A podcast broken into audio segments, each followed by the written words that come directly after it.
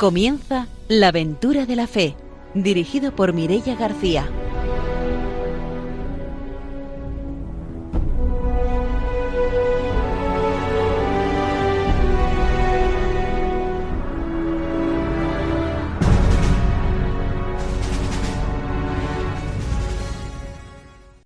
Muy buenas noches. Empezamos un nuevo programa de la Aventura de la Fe, el primer programa de este año 2020 y empezamos deseando a todos nuestros oyentes un feliz año nuevo y además estamos hoy en una noche mágica, en la Noche de Reyes y nos acompaña el Padre Francisco Torres. Buenas noches. Muy buenas noches.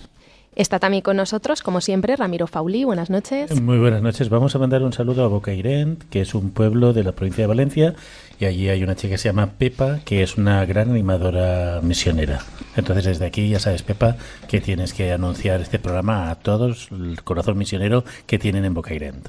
Mandamos esos saludos hasta Bocairén para Pepa y vamos a saludar también a nuestros invitados de hoy, que son Javier Martí y María del Mar Ojeda. Buenas noches, bienvenidos. Hola, buenas noches. Hola, buenas noches. Ellos han vivido una experiencia misionera este pasado verano en Ontupaya, en Mozambique, y será como siempre después de la formación de las noticias cuando tengamos la oportunidad de conocer ese testimonio misionero. Ahora empezamos ya nuestro programa con la formación misionera.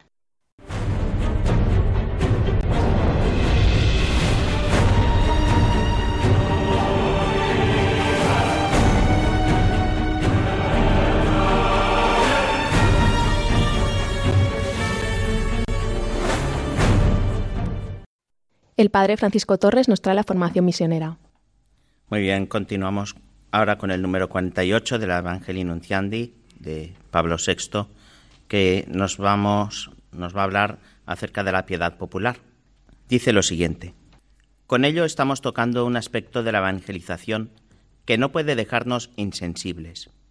Queremos referirnos ahora a esa realidad que suele ser designada en nuestros días con el término de religiosidad popular tanto en las regiones donde la Iglesia está establecida desde hace siglos, como en aquellas donde se está implantando, se descubren en el pueblo expresiones particulares de búsqueda de Dios y de la fe. Consideradas durante largo tiempo como menos puras y a veces despreciadas, estas expresiones constituyen hoy el objeto de un nuevo descubrimiento casi generalizado. Durante el sínodo, los obispos estudiaron a fondo el significado de las mismas, con un realismo pastoral y un celo admirable. La religiosidad popular, hay que confesarlo, tiene ciertamente sus límites. Está expuesta frecuentemente a muchas deformaciones de la religión, es decir, a las supersticiones. Se queda frecuentemente a un nivel de manifestaciones culturales sin llegar a una verdadera adhesión de fe. Puede incluso conducir a la formación de sectas y poner en peligro la verdadera comunidad eclesial. Pero, cuando está bien orientada, sobre todo mediante una pedagogía de evangelización, contiene muchos valores. Refleja una sed de Dios que solamente los pobres y sencillos pueden conocer. Hace capaz de generosidad y sacrificio hasta el heroísmo cuando se trata de manifestar la fe comporta un hondo sentido de los atributos profundos de Dios, la paternidad, la providencia, la presencia amorosa y constante, engendra actitudes interiores que raramente pueden observarse en el mismo grado en quienes no poseen esa religiosidad, paciencia, sentido de la cruz en la vida cotidiana, desapego, aceptación de los demás, devoción, Teniendo en cuenta esos aspectos, la llamamos gustosamente piedad popular, es decir, religión del pueblo, más bien que religiosidad. La caridad pastoral debe dictar a cuantos el Señor ha colocado como jefes de las comunidades eclesiales las normas de conducta con respecto a esta realidad, a la vez tan rica y tan amenazada. Ante todo, hay que ser sensible a ella, saber percibir sus dimensiones interiores y sus valores innegables, estar dispuesto a ayudarla a superar sus riesgos de desviación. Bien orientada, esta religiosidad popular puede ser cada vez más para nuestras masas populares un verdadero encuentro con Dios en Jesucristo. Muy bien, queridos radioyentes, este es el capítulo 48, el número 48 de la Evangelii Nunciandi, referida a la piedad popular. Yo creo que todos nosotros hemos visto o hemos participado de alguna manera en alguno de estos actos, en las fiestas de nuestros pueblos, de nuestras ciudades, y descubrimos realmente ese significado de fe que muchas veces también entre personas que podríamos decir tienen una fe eh, pobre, que a lo mejor no vienen a misa o no participan de la, de la comunidad pastoral, de la comunidad parroquial, pero que sin embargo, pues a su Virgen, que no la toquen, a su, a su Cristo, a, su, a las distintas devociones, pues que en los pueblos pueden haber. Yo creo que realmente es enriquecedor y, como dice muy bien este número, un lugar en el que muchas personas que sin tener una fe grande, pues pueden encontrar al Señor en, en estas manifestaciones y que hemos de promover como sacerdote también es verdad que muchas veces tenemos eh, una, un, cierto problema a la hora de, dirigirlas, porque a veces pues también se van llenando de, de, aspectos que pueden dañarlas y es importante que las vayamos pues depurando y vayamos cuidando de ellas. A mí, una, a mí una de las cosas que me llama la atención es que en muchos lugares apartados donde no hay una asistencia pastoral permanente, pues bueno, eh, la Iglesia se hace presente a través de la religiosidad popular y sobre todo lo que es la transmisión de la piedad popular, ¿no? Cuántas veces a través de estas formas sencillas está la presencia de la Iglesia, y está la presencia de Jesucristo, que después vendrá también, pues un poco, pues bueno, a veces el poder eh, evangelizar más, el tener un conocimiento más profundo de la fe y sobre todo una vivencia más auténtica de, de la fe. Pero bueno, quiero recordar muchas veces en las zonas, principalmente zonas de misión, de zonas apartadas, caseríos, pequeños pueblecitos, ¿no? Donde esta religiosidad popular y esta piedad popular han sido, digamos, el pequeño hilo que, que ha mantenido la fe en un pueblo. Y después, bueno, pues ha, ha habido un proceso de formación, un proceso de presencia constante y de lectura de la palabra y de participación en la Eucaristía, de profundizar en el sentir cristiano y ha hecho que esas comunidades pues no se apartaran de, de Jesucristo, ¿no? Es la manifestación de un pueblo que cree y, y, siempre debe de verse desde ese sentido, un pueblo que cree y que lo, lo, manifiesta, lo manifiesta pues desde sus características propias de, de, de cada pueblo, claro. Hasta aquí nuestra formación misionera. Vamos a dar paso ahora a las noticias.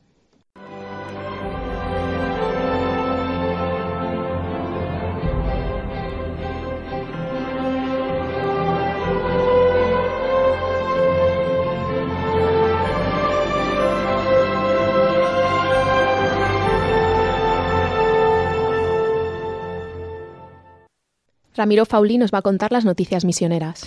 Bien, vamos con dos, uh, dos, noticias. Una es de aquí, de la diócesis de Valencia, que han enviado 62.000 libros para la República Dominicana. La Biblioteca Solidaria Misionera ha enviado desde su puesta en marcha, desde 2001 en Valencia, más de un centenar de toneladas de libros a una veintena de países. En los últimos, el último pedido ha salido a República Dominicana, donde serán repartidos estos 62.000 libros entre 42 centros penitenciarios que hay en República Dominicana para construir un proyecto que llaman humanización de las cárceles, a los centros penitenciarios. Esta biblioteca, que pertenece a la Fundación Padre Juan Schleck, desarrolla su labor gracias a 24 voluntarios. Asimismo, ya también tienen en una fase bien avanzada con un proyecto con destino a Uruguay a las escuelas Fe y Alegría, un movimiento de educación popular y promoción social que está vinculado a los jesuitas. Y también para el albergue La Virgen de la Merced, que acoge a 40 expresos. Así lo han informado desde, desde esta fundación. Asimismo, también tienen eh, nuevas solicitudes para Venezuela, Honduras y Guatemala. La última que van a atender también es eh, una zona de, Nicaragua, donde allí la Fundación La Salle tiene implantadas un sistema educativo y allí van a destinar también 270 cajas de libros. Esta fundación recoge libros usados, que pero que estén en buenas condiciones, para llevar a otros países. Así pues, también animamos que otras diócesis tengan estas iniciativas que puedan ayudar a la educación en, otros países. Y la otra información es que como ya se acerca en este mes de enero la jornada de infancia misionera, pues que sepan que el dinero llega a su destino. Así pues, Infancia Misionera va a construir un tucuy en Etiopía eh, gracias a la jornada de la infancia misionera que ha destinado 10.000 dólares para los niños de Etiopía, con la construcción de este tucuy en una aldea. Este tucuy es una vivienda tradicional con planta circular, con paredes hechas de ramas revestidas de barro y el suelo también está de barro, pero allí van a integrar a 600 niños que van a recibir allí clases de catecismo, alfabetización, un programa de educación general y también va a ser como salón múltiple de va a agrupar allí para juegos y dinámicas comunitarias. En los encuentros que van a hacer, los niños aportan lo que ellos pueden, pero intercambian entre ellos las pertenencias que tienen y las dinámicas. Así pues colaboran y participan también los padres y se hace realidad lo que es el lema de la infancia misionera, que los niños ayudan a los otros niños. Así que este proyecto va destinado y concreta y especialmente a los niños de este poblado de Etiopía. En nuestro próximo programa, además, tendremos la oportunidad de conocer un poquito más la campaña de, Infancia Misionera. Y ahora os recordamos también que en Radio María estamos en la campaña de donativos para que la radio, para que Radio María pueda seguir llegando a todos esos rincones del mundo donde llega, pues se necesita la colaboración de nuestros oyentes. Así que quien quiera hacer algún donativo puede entrar en la web radiomaria.es eh, y colaborar con nosotros. Ahora que ya nos hemos puesto al día con las noticias misioneras, nos vamos con la entrevista de hoy.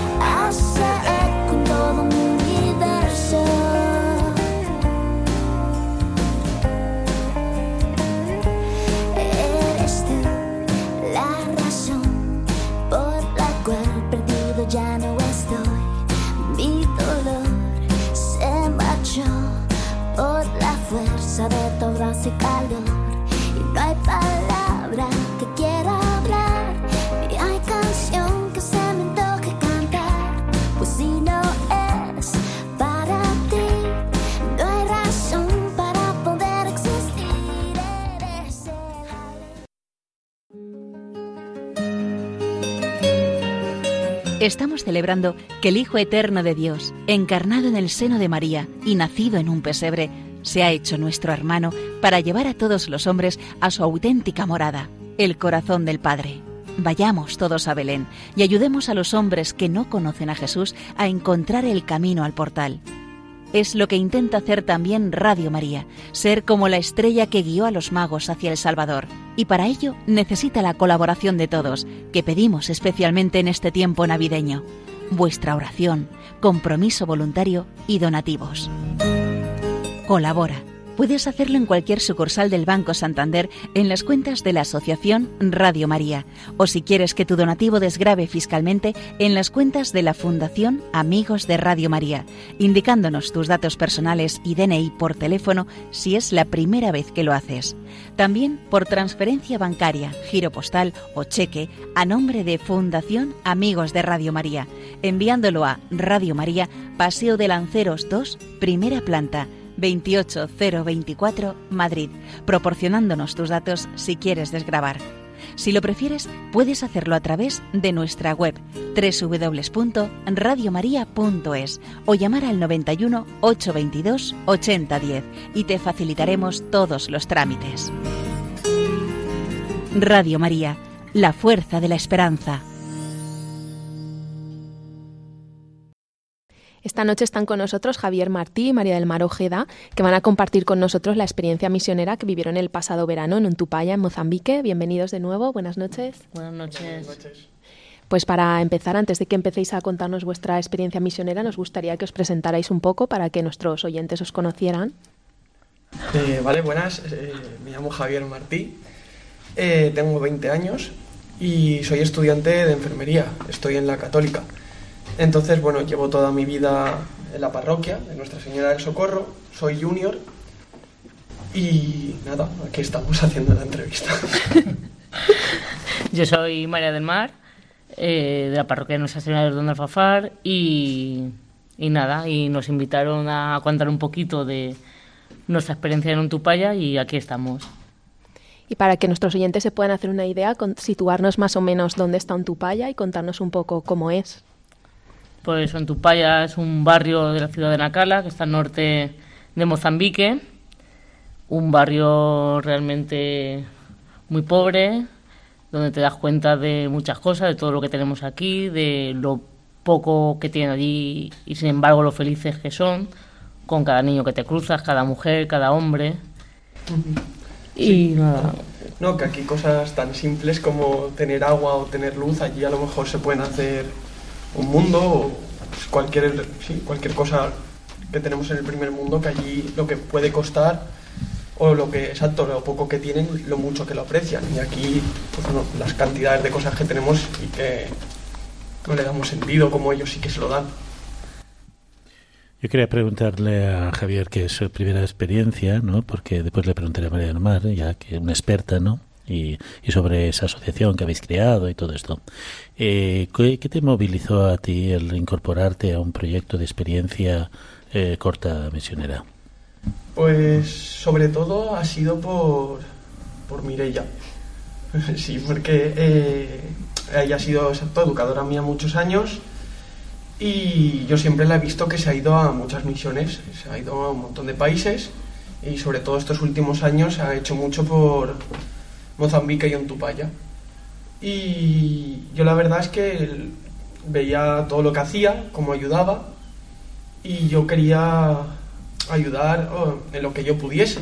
Y este año ella me dijo de, que si quería colaborar, de ir, y a mí me pareció que encantado y de hecho muchas gracias porque ha una de las mejores cosas que he podido hacer en mi vida.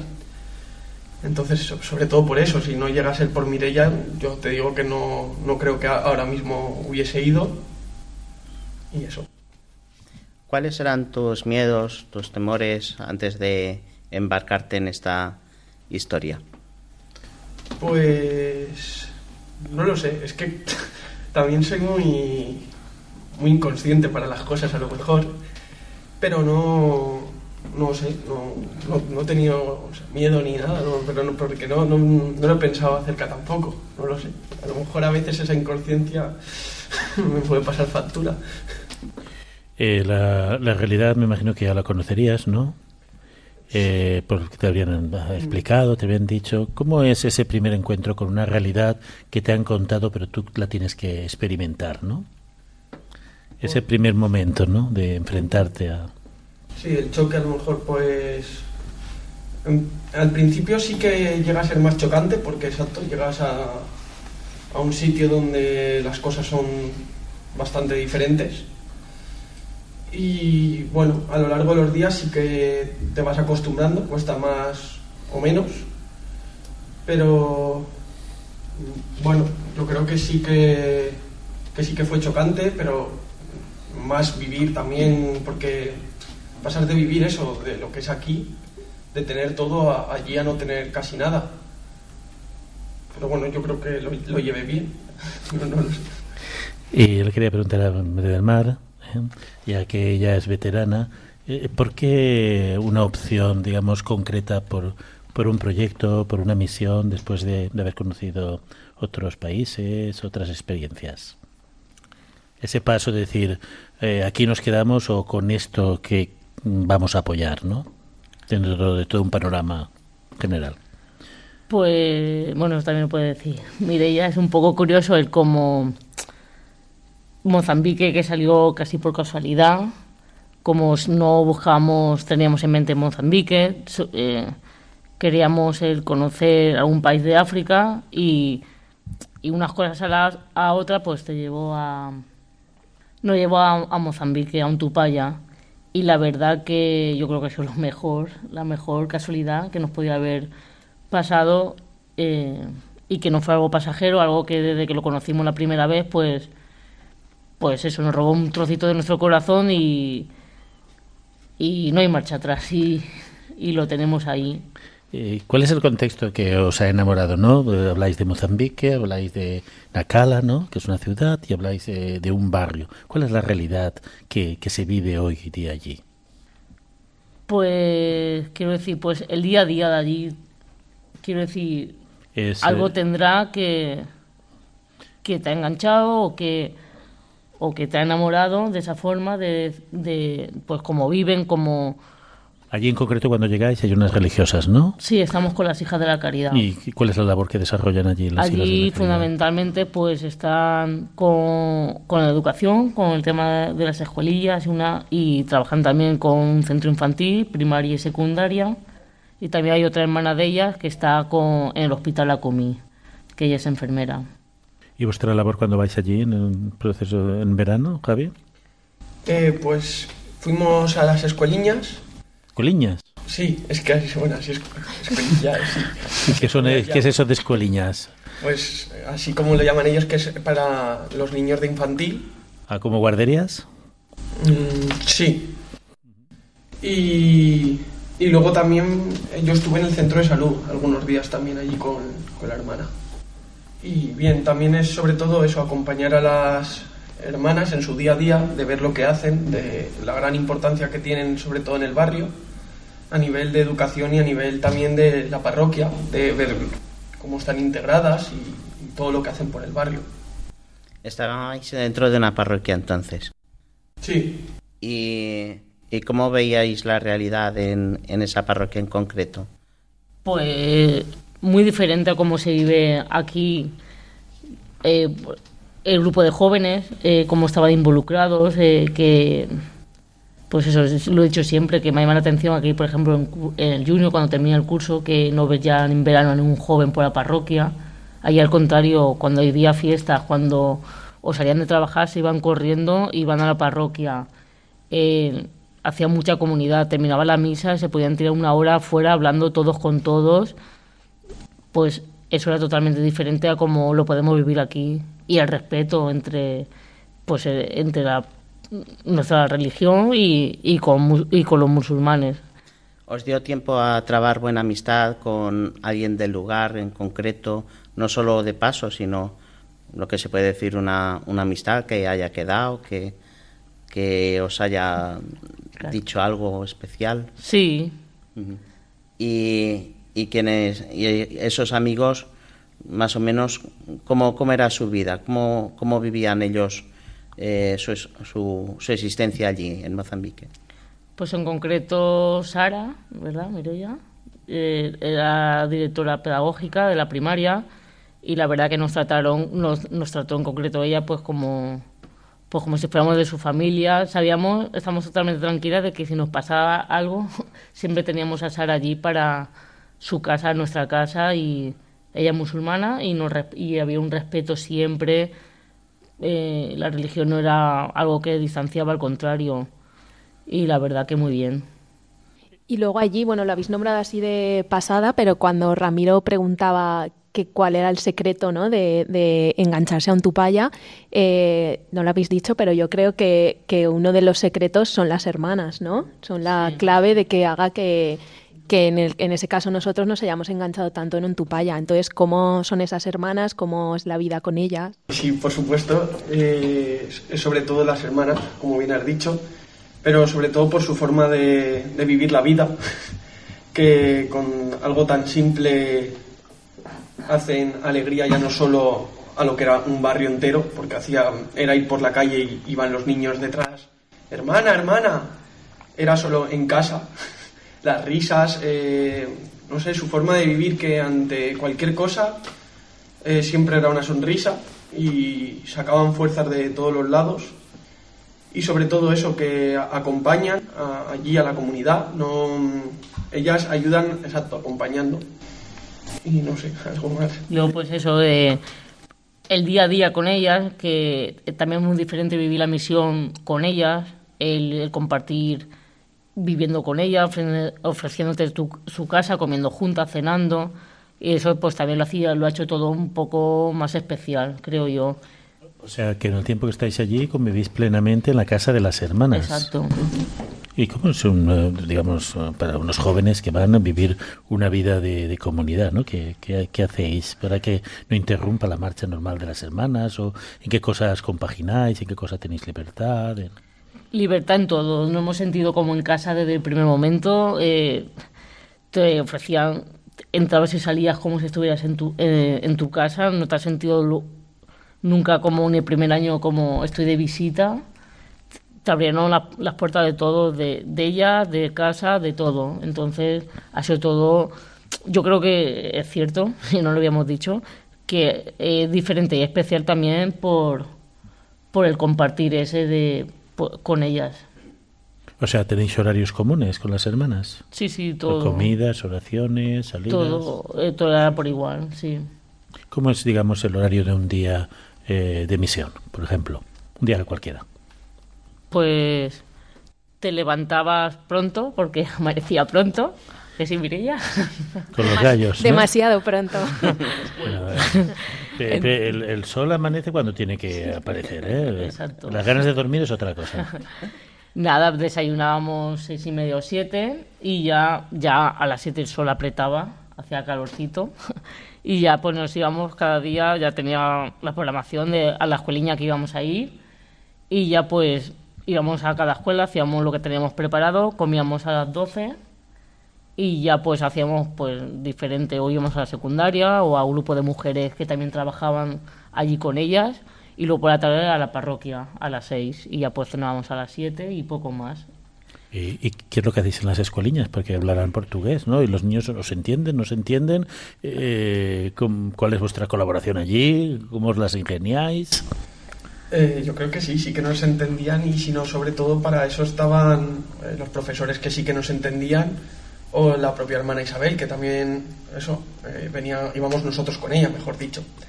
Entonces, yo creo que por, por idioma no ha habido barrera, y más el portugués y el español que no, no se diferencian mucho. Y hacíamos sobre todo con los niños de las escueliñas, eh, hacíamos didácticas con ellos, dinámicas, perdón, eh, juegos, y, y luego también, por ejemplo, íbamos con lo que han dicho del grupo de mujeres y secundaria, que eso era sobre todo más por la tarde, alguna mañana también, que también dinámica o talleres de, por ejemplo, o para las de para las mujeres hicimos talleres de primeros auxilios o, o también dinámicas con ellas. Las escueliñas pertenecen, digamos, a alguna asociación de las hermanas, son escueliñas públicas, colabora personal laico, ¿cómo es eso de las escueliñas? Eh, son de las de la propia comunidad de las hermanas y por lo que he dicho antes de del respeto, de pues hay algunas escuelinas que las profesoras son musulmanas y quiero decir y, tan tan normal como, como otra cualquiera. ¿Llevabais algún campo específico de, pues no sé, a la hora de estar allí, pues, no sé, por decir una cosa así, matemáticas. O, era más o menos lo que las hermanas os decían, pues vamos a trabajar esto, y vosotros lo preparabais y, apoyabais en lo que os decían las hermanas. Nos apoyamos en lo que decían las hermanas y también teníamos a Javier, que la nombró un poco, pero ha sido él quien se ha, trabajado desde aquí y ha llevado el curso de primeros auxilios que le hemos podido dar a los alumnos y a los profesores, pues eso como será un futuro enfermero, pues hemos tenido la oportunidad pues, de que lo trabajara allí con, con el resto de personas enseñando. Entonces lo que enseñabais allí era, además de lo que un, colegio una puede, puede ofrecer, ¿no? de lo que puede ser docencia, pues también enseñabais eh, entonces cosas de, salud, ¿no? de, primeros auxilios. Y luego también una parte que es la formación de los profesores, ¿no? Además de los primeros auxilios también hubo más, más formaciones.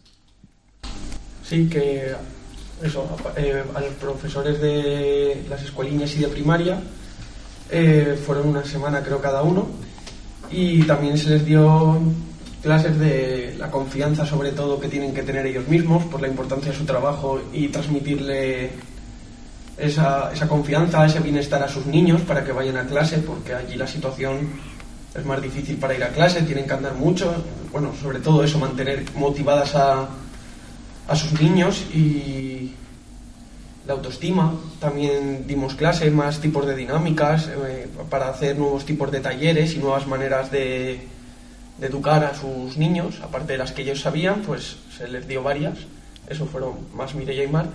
Pero bueno, sí, sobre todo eso, esos temas, nosotros sí que sabemos algo, pero al final eh, es apoyar a lo que las hermanas dicen que son las que ellas viven la realidad y las que ellas saben que más les vamos a ayudar para que vas a preparar un tema si no les va a servir de nada, es mejor que las hermanas te indiquen y tú sobre esa base poder trabajar para que para que sirva más, ¿no?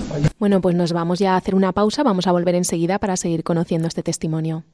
Si pudiera contar tus bondades, los números se acabarían, los libros no abastecerían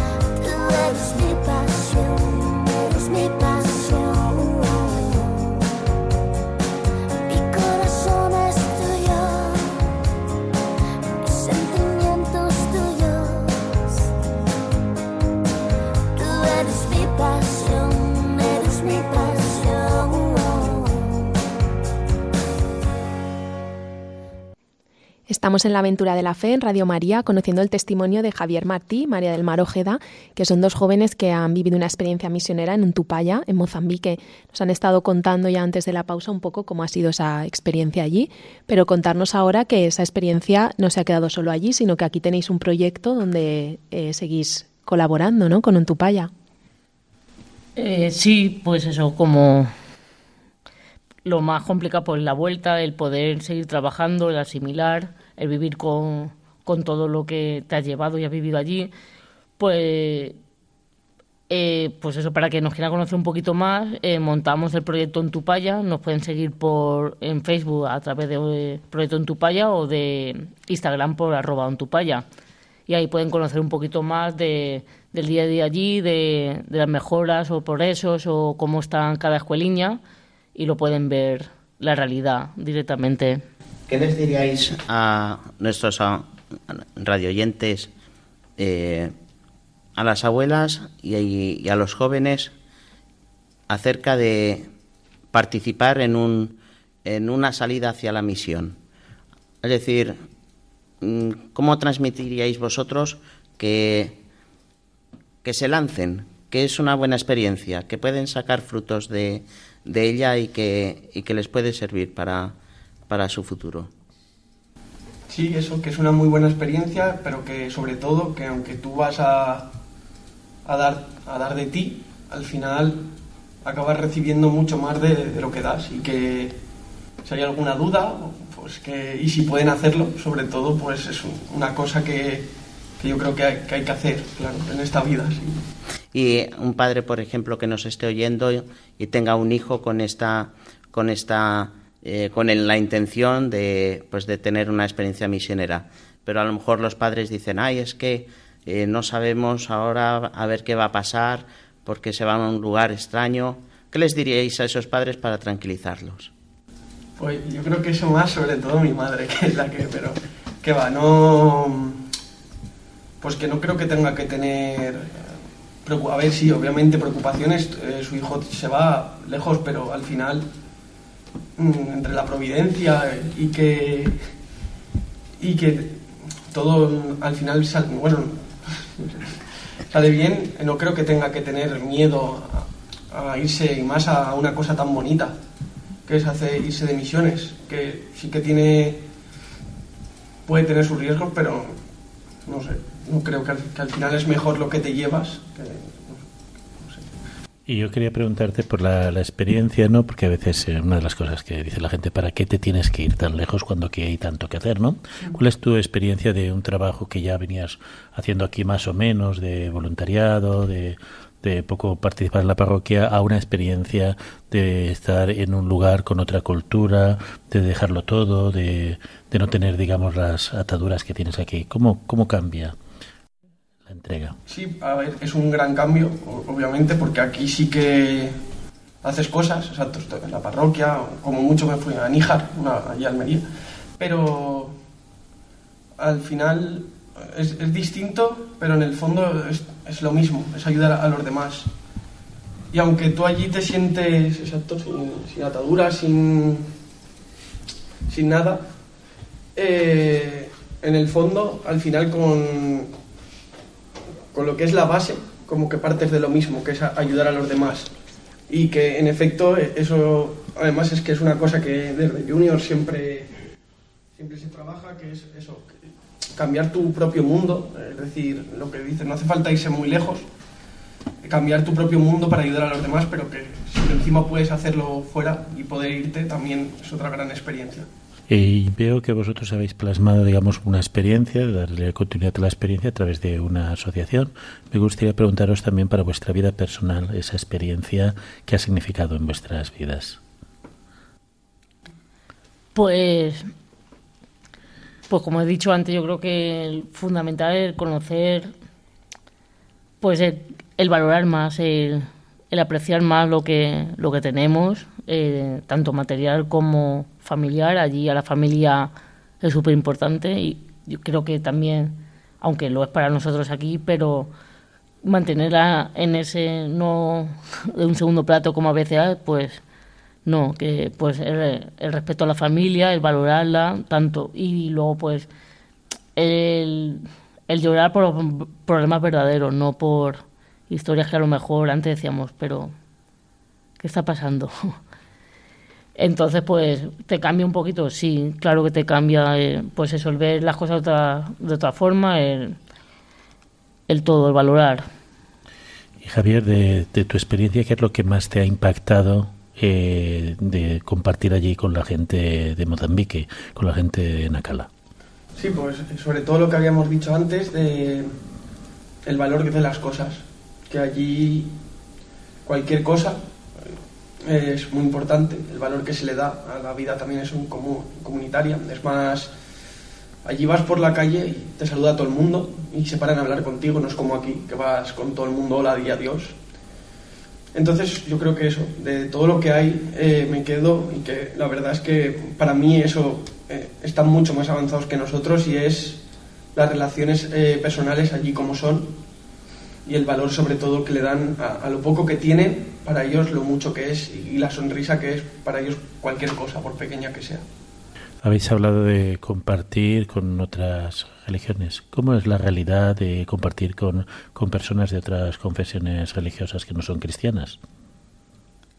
La verdad que no, o yo personalmente nunca me he planteado estando allí, estas personas es cristiana o musulmana, simplemente había una relación humana y que, y que cada uno pues sentía o, o rezaba cuando tenía que rezar y, y es el día a día juntos y, y ya está. Y hacia adentro, ¿cómo habéis percibido la, la iglesia, no? Eh, porque, bueno, cada realidad es, de cada iglesia local es expresión distinta, ¿no? ¿Cómo, ¿Cómo percibís la iglesia allí en Mozambique? De alegría. Yo creo que de alegría de... Con los, con los cantos, con las palmas, bailar. El, el párroco el primero, entonces dices, la alegría de, pues eso, de, de la hora de, de, celebrar de todo el mundo. Entonces, es lo que se vive ahí en una misa es totalmente diferente a, a lo que puedo vivir yo en la mía. Y la relación, pues como he dicho antes, de salir, se acaba una misa y salí y todo el mundo hablaba con todo el mundo, se acaba una misa y dicen, pues, los recuerdos, los avisos, y, y pues en comunidad avisan, pues, tal persona está enferma y tal, y todo el mundo se preocupa por esa persona, lo hacen público, lo hacen, pues, una vida en comunidad. Eh, aquí estamos en una iglesia que la media de edad creo que ronda los 60 años. Eh, claro, eh, estar con una iglesia donde a lo mejor la media de edad es de, de 20 o no lo sé.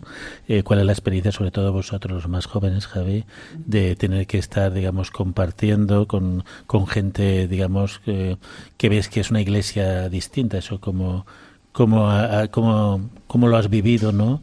Un, un, una ida y un regreso aquí. Eh, pues a ver, sobre todo allí, eh, es lo que dices, es, sí que se vive de distinta manera. No, es lo mismo, exacto, que todos sean chavales como tú que aquí. Pero bueno, yo creo que sobre todo ha ayudado eh, a reforzar, por ejemplo, en el tema de nuestra parroquia. Eh, desde la vuelta, no, lo que es Junior y tal, nos hemos integrado mucho más en la parroquia, porque sí que está, es verdad que somos parte de la parroquia, pero ahora sobre todo aquí en Benetuser eh, nos, nos, esforzamos para, sobre todo eso, para llevarnos más con los de la parroquia y, y, tal, que al final nos, lo que vuelve a ser lo de antes, ha servido más para reforzar las propias, lo propio que lo de allí. Ya te digo, ahora nos conocemos más con los jóvenes, con la gente mayor de nuestra parroquia, vamos a, cada 15 días tenemos una charla con todos los de la parroquia y y también tiene sus cosas buenas muy buenas. ¿Nos contaríais una anécdota de algo que os haya ocurrido allí, que os hayáis traído para acá? Algo que. Algún, algún acontecimiento que os haya llamado la atención, algo que. Algún, una vivencia de, de algún suceso concreto, de alguna persona cercana. Pues nos pillas así. Porque supongo que son muchas caras las que habréis visto allí, ¿verdad? De niños, de... Eh... Vivencias, pues por ejemplo, este verano eh, allí la misma casa de, de las hermanas. Eh, hay un, grupo de jóvenes que son, le llaman las meninas, que son futuras hijas de la caridad. Entonces este verano tuvimos la oportunidad de irnos un día a la playa, todas juntas y algunas habían ido a lo mejor una vez o dos veces, o alguna incluso no había ido nunca a bañarse a la playa.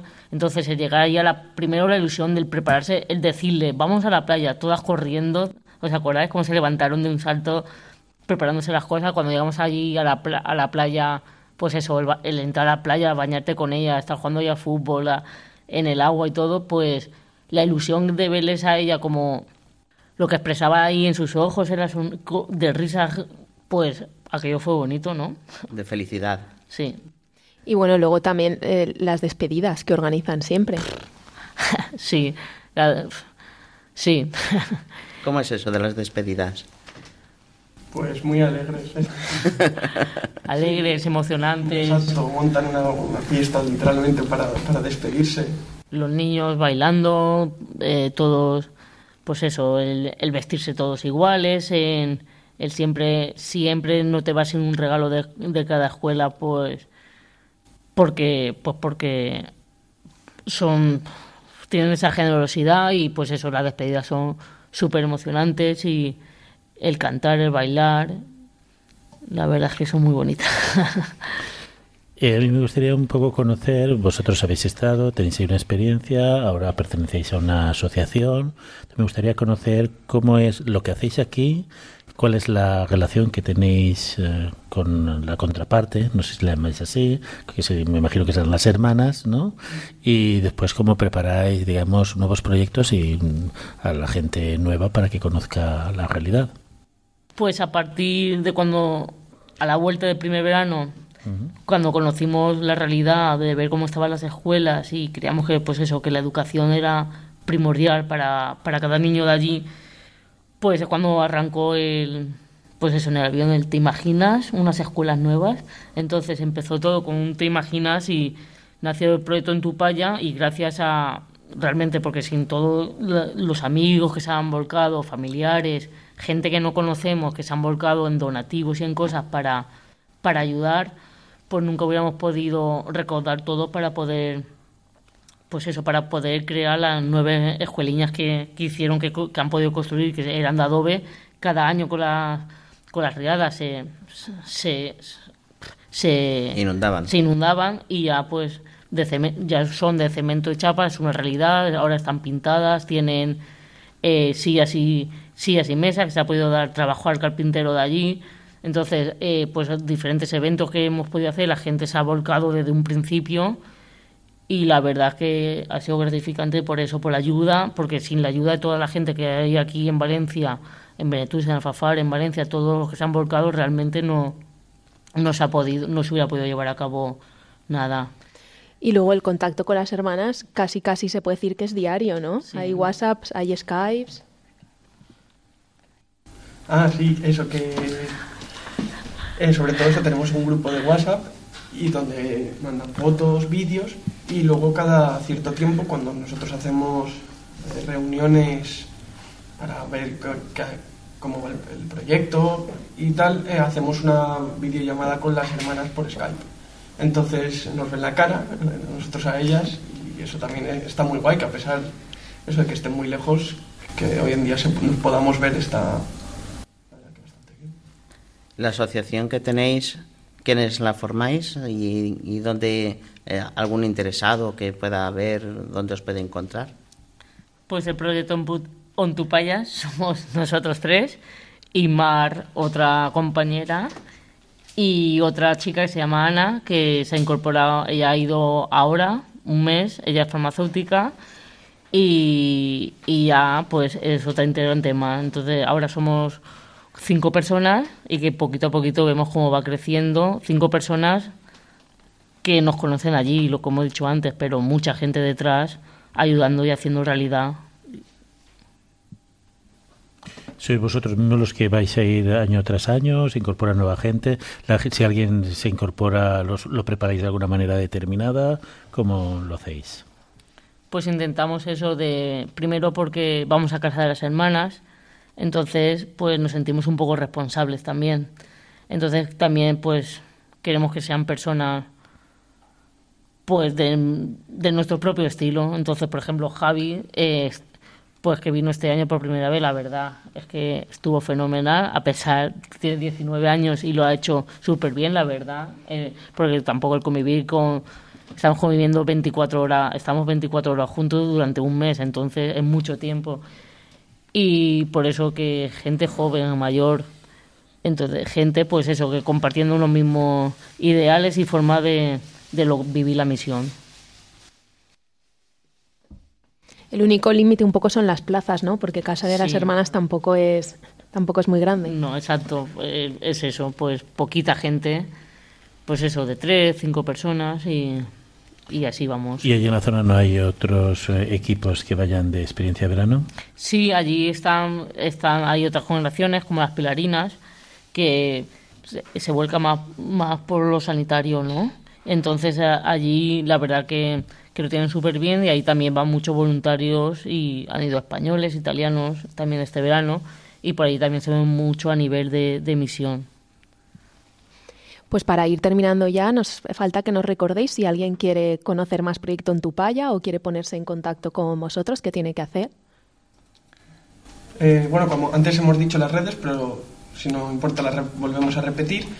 Y el Instagram es arroba ontupaya y el Facebook Proyecto Ontupaya. Y si se nos permite, Sí. eh, este año, como hemos estado hablando del proyecto, el proyecto que tenemos ahora en marcha es hacer eh, baños para cada escoliña. Exacto, ahora están montadas, están pintadas, tienen material, pero les hace falta eh, pues los cuartos de baño para los, para los, niños. Entonces, este año lo que hemos decidido es vender calendarios y, nada, eh, todo lo que saquemos de, ahí, de, de los calendarios va a ser para, para este proyecto. Pues entonces, si queréis colaborar, mandarnos un mensaje a arroba Antupaya o a Proyecto Antupaya y os lo os haremos llegar. Pues llegamos ya al final del programa. Muchas gracias a Javier y a María del Mar por haber estado con nosotros y haber compartido su experiencia misionera. En la aventura de la fe volvemos dentro de 15 días. Os recordamos que mientras tanto nos podéis seguir en Twitter, en Facebook y que también tenemos un correo electrónico que es laventuradelafe@radiomaria.es. Buenas noches.